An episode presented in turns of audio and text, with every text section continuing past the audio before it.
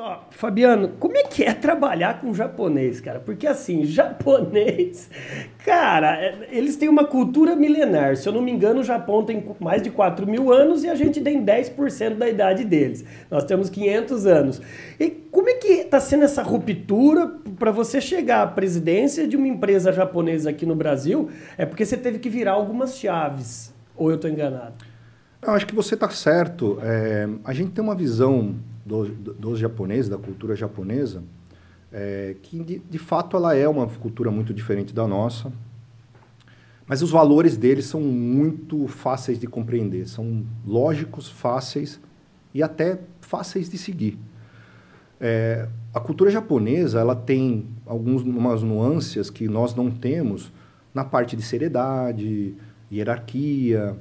É, eles são muito é, em termos de relacionamento, muito difícil de pegar confiança, então você demora um pouco para eles pegarem a confiança. Mas a visão deles é totalmente diferente da nossa, de uma visão de, de curto para longo prazo. Né? Então, quando eu fui contratado na Mitsubishi em 2015, é, o plano era 10 anos para frente. Uau. E eu me, me assustei, porque eu vinha de uma cultura europeia, com alguns chefes. Eu já tive chefe alemão, finlandês, sueco, suíço, americano, é, africano. Já tive todo. Torre você pode de imaginar. Babel. E aí, ao, ao, passo que eu cheguei na empresa e eu comecei a discutir planos de 10 anos, eu, eu assustei um pouco. Eu não estava preparado. Na verdade, essa é, é, a, é, acho que a grande ruptura para mim. Né? E eu lembro de histórias de ir ao Japão discutir e eu falava para os gestores lá, para o vice-presidente, falava, olha, o que você está me pedindo é muito agressivo. Né? E se eu não conseguir? Ele falou, se você não conseguir, eu vou te ajudar. E você vai conseguir. E se a gente falhar, a gente vai falhar junto.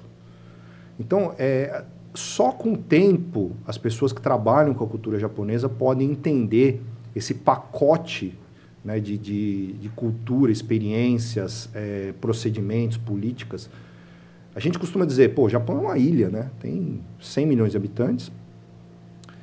E se eu perguntar para você, eu perguntar para você em casa, nomes de empresas japonesas, facilmente a gente vai falar de 20 a 30. É. Facilmente. Exatamente. Se você ir em outro país, vamos excluir aí Estados Unidos, mas se você pegar um outro país da Europa e pedir, provavelmente você vai chegar ali no 10 e vai começar a ter dificuldade. Eu nunca pensei nisso, é verdade.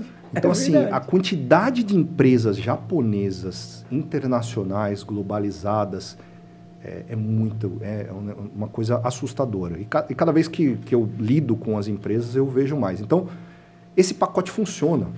Empresarialmente, né, de negócios, funciona. As empresas japonesas adoram o Brasil, é, confiam no país. E ao passo de eu chegar como presidente, evidentemente demorou uns dois, três anos para pegar a confiança, entregando o resultado, construindo o legado. Chegamos aonde. E que, e que coisa doida, né? Conjunto de ilhas em cima de três placas tectônicas que não param de se mexer. Correto. Então toda hora é tsunami, terremoto e eles não focam no problema, eles focam na solução. Né? Abre-se um buraco numa rodovia gigante. Em, em 48 horas já está recapeado.